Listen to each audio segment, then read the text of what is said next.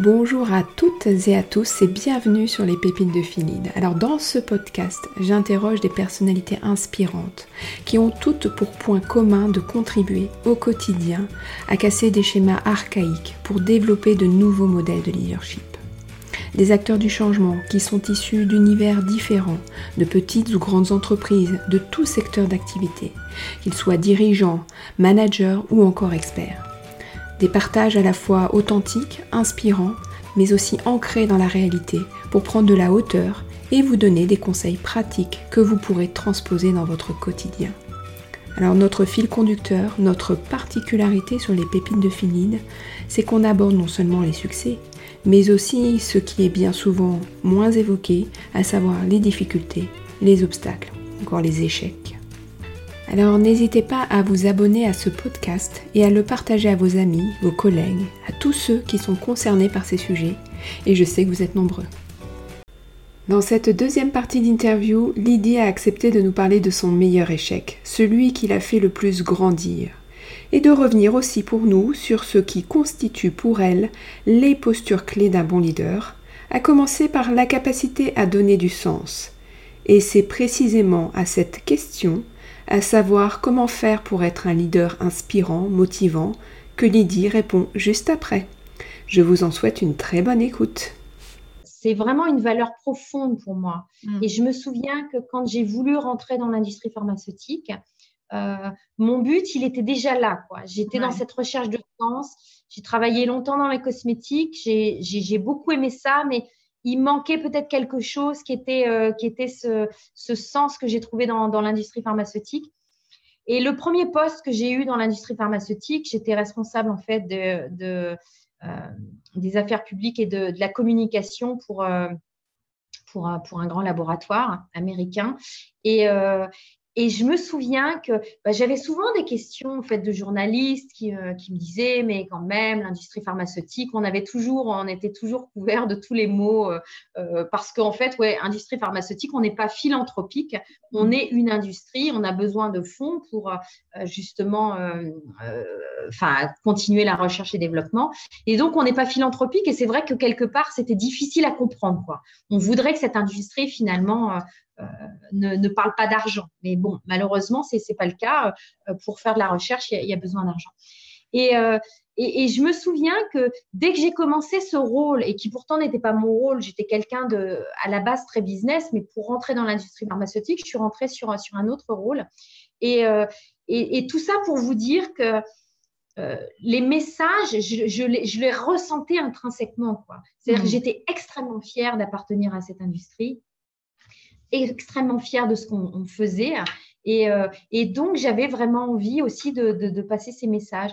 Donc, aujourd'hui, travail, les travailler, je ne euh, je, je peux pas vraiment dire que je les travaille. C'est vraiment quelque chose qui, euh, qui m'anime, quoi, qui, qui me plaît, qui, que, que j'aime dans, cette, dans, dans, le travail que je fais. Comme tout le monde, j'imagine, vous avez rencontré à la fois des succès, mais aussi des échecs. Alors, quel a été pour vous l'échec le plus instructif? Est-ce que vous pouvez nous donner un exemple?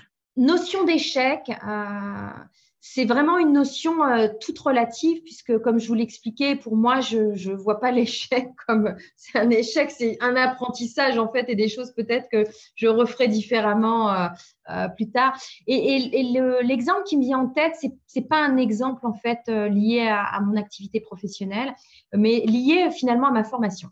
Quand j'ai commencé, euh, donc j'ai étudié les sciences. Je voulais devenir chercheur. J'avais euh, euh, rencontré le professeur Montagnier, qui était le co-découvreur du SIDA, dans une dans une conférence. Alors moi, j'avais des, des étoiles dans les yeux. je voulais devenir chercheur. Et donc je, je fais mes études de sciences et puis j'arrive jusqu'en jusqu'en maîtrise. Et en maîtrise, en parallèle, on nous propose en fait de regarder d'autres choses que les sciences. Ça, c'était quand même vraiment très chouette. Vous voyez la curiosité. Et ils nous disent, vous pouvez prendre deux unités de valeur euh, là où vous voulez. Et je prends de l'économie parce que je n'y connaissais rien et que je me disais juste, c'est quand même ce qui drive euh, aussi euh, nos pays. Donc, qu'est-ce que l'économie? Et, là, je découvre et, puis je fais un, stage très rapidement. Et finalement, pendant ce, stage, je découvre que finalement, ça me plaît, quoi. Le, monde de l'entreprise, ça me plaît beaucoup. Et, et c'est à ce moment-là où je me dis, mais je viens de faire quatre ans d'études dans les sciences et ce qui m'intéresse, c'est peut-être plus le business, le marketing. Et, et, du coup, en fait, je suis rentrée dans une école de commerce, j'ai fait une, ce qu'on appelle les, admissions parallèles. Euh, et, je suis arrivée dans une école de commerce et j'ai recommencé à zéro en fait. Et, euh, au début, moi, je me souviens que quand j'ai dit à mes parents euh, l'année prochaine, je rentre en école de commerce, ils m'ont dit, mais attends, enfin, tu es, sur une voie là maintenant et, on ne change pas comme ça. Et, vous voyez, ces quatre années paraissaient comme du temps perdu. Et en mmh. fait, non. Euh, pour moi, c'est un apprentissage. Ça a été, je pense, mon moteur pour euh, aussi, quand je vous parle de l'industrie pharmaceutique, il y avait ce désir de science euh, qui était là dès le début, mais il y avait aussi ce désir de, business, de, changer les choses. et l'industrie du médicament, en fait, c'est tombé à point. Donc, vous voyez, cette idée d'échec, en fait, je vous dis, elle est relative parce que je me souviens que quand j'ai pris la décision de bouger, dans ma famille, euh, la vision, c'était, c'était plutôt ça. Hein. C'était, mm. elle s'est trompée ou euh, elle n'a pas vu le truc avant. Quoi. Mm. Et finalement, non. Euh, je pense que c'était une, un excellent apprentissage et une, une, très, très bonne préparation à, à, ce que je fais aujourd'hui. Toujours se dire, je prends ce que, ce que j'ai appris. Quoi.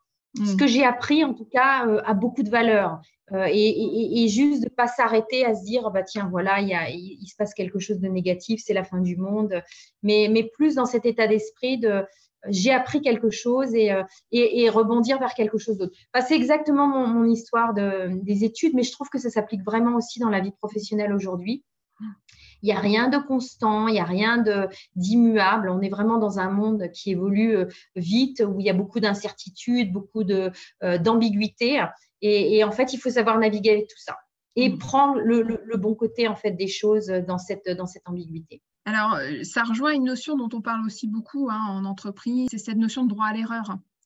Euh, c'est ça pour vous justement le, droit à l'erreur ou alors comment vous, vous le définiriez?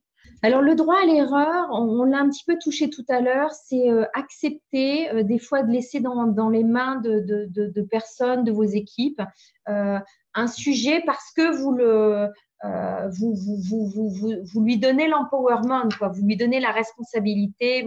Alors, le rôle de manager, c'est vraiment d'essayer de, d'identifier euh, euh, tout, ce qui va se passer, de voir toutes les, enfin voilà, d'essayer d'anticiper tous les risques.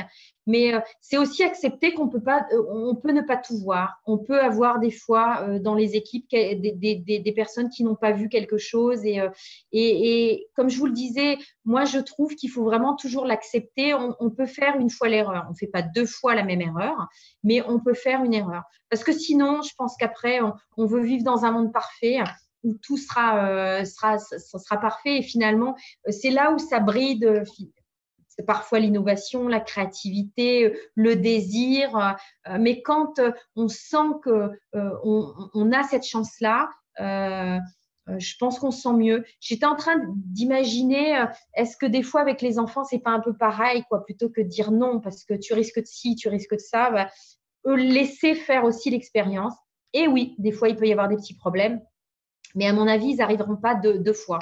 Donc, euh, je pense que c'est extrêmement important. En tout cas, c'est vraiment ma philosophie. Mais encore une fois, je suis loin d'être un micromanager et mmh. donc j'ai toujours envie en fait de, euh, de, donner en fait cette latitude à mon équipe de d'essayer et d'essayer. Et donc, essayer, ça veut dire aussi parfois, euh, parfois. alors, échouer, je le mets vraiment entre guillemets parce qu'encore une fois, je dirais plutôt apprendre. Comment vous voyez euh, l'évolution du rôle euh, d'un manager dans les années à venir? Euh, bah, justement, c'est peut-être un peu effacer ce côté manager. moi, je, parlerai plus de leader inspirant.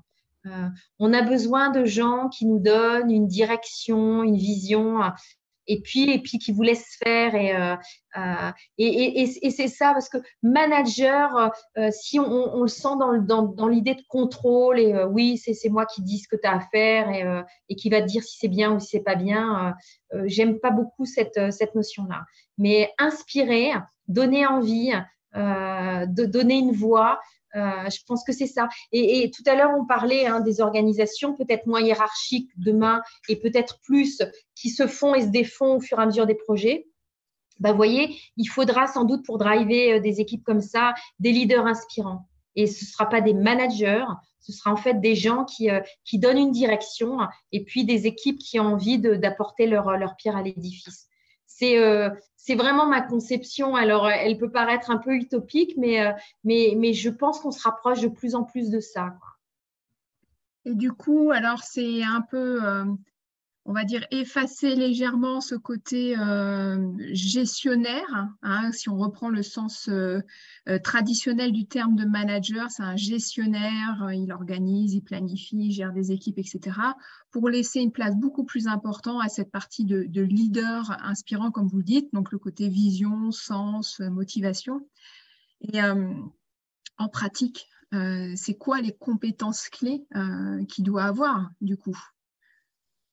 Alors, ouais, c'est vraiment c'est la bonne question parce que c'est ça, c'est comment inspirer en fait. Comment. Mm. Euh, alors déjà, je pense qu'il faut euh, il, faut croire en quelque chose. Euh, on l'a dit, il faut être authentique, il faut savoir écouter, il faut faut être humble, c'est-à-dire accepter de ne pas tout savoir et c'est peut-être d'autres gens de l'équipe qui, qui vont vous apporter la, la solution. Euh, être proche des autres. Euh, euh, et c'est vrai qu'on ne peut pas utiliser le mot amour dans le travail, mais quelque part, c'est quand même aimer les autres avec, qui on, travaille. Donc, je dirais que c'est un petit peu toutes ces, toutes ces qualités qui vont faire que à un moment donné, vous inspirez. Les gens, ils ont envie de vous suivre, ils ont envie de, suivre un projet, ils ont envie de le construire avec vous voilà ce que ce que j'imagine en tout cas euh, pour le, manager. Alors, il y a sûrement toujours une partie, euh, comme vous dites, un peu euh, gestionnaire, parce qu'il faut que quelqu'un le, fasse. Mais en même temps, et vous voyez, je réfléchis en même temps que je vous parle, mais ce que je vois aussi, quand on veut changer des choses, si par exemple vous voulez changer la culture dans une, dans une société, souvent c'est très bien de passer pas par la hiérarchie, mais de, passer par des influenceurs, les gens qui y croient, qui ont envie. Et voyez, je pense que de plus en plus, il faut qu'on sache utiliser les, bons influenceurs qu'on a dans une entreprise, ceux qui vont être passionnés parce qu'ils sont créatifs et donc euh, c'est l'innovation et les choses nouvelles. Euh, mais il y a ceux qui vont être euh, qui vont être plus intéressés par la mission. Il y a ceux qui vont être plus intéressés parce que les choses doivent être cadrées. Et, peut-être qu'en fait, quand je parle de ce réseau en fait de, travail, voyez, qui n'est plus aussi hiérarchique, euh, bah, il faut avoir les bons influenceurs euh, dans les équipes pour. Euh, et puis bah voilà. Et le, le, le leader, et j'aime pas tellement le mot manager finalement, le leader, c'est celui qui va être capable de vous inspirer, vous permettre d'aller au-delà, de, de, de faire quelque chose en plus. On arrive à la fin, Lydie? Est-ce qu'il y a des, personnes euh, qui vous ont inspiré euh, durant votre carrière et euh, quelles sont-elles ces personnes et quels enseignements phares vous ont-elles laissés? Alors oui, il y en a évidemment et il y en a plusieurs et, c'est vrai que quand j'y pense, c'est des vrais moments de bonheur parce que quand on a justement, quand on trouve des leaders inspirants, c'est c'est bon, moi je trouve que c'est fabuleux en fait parce qu'on se sent tiré vers quelque mmh. chose de, plus grand. Et euh, bah, j'ai commencé ma carrière professionnelle euh, euh, chez MSD grâce en fait à, Michel Vounatsos.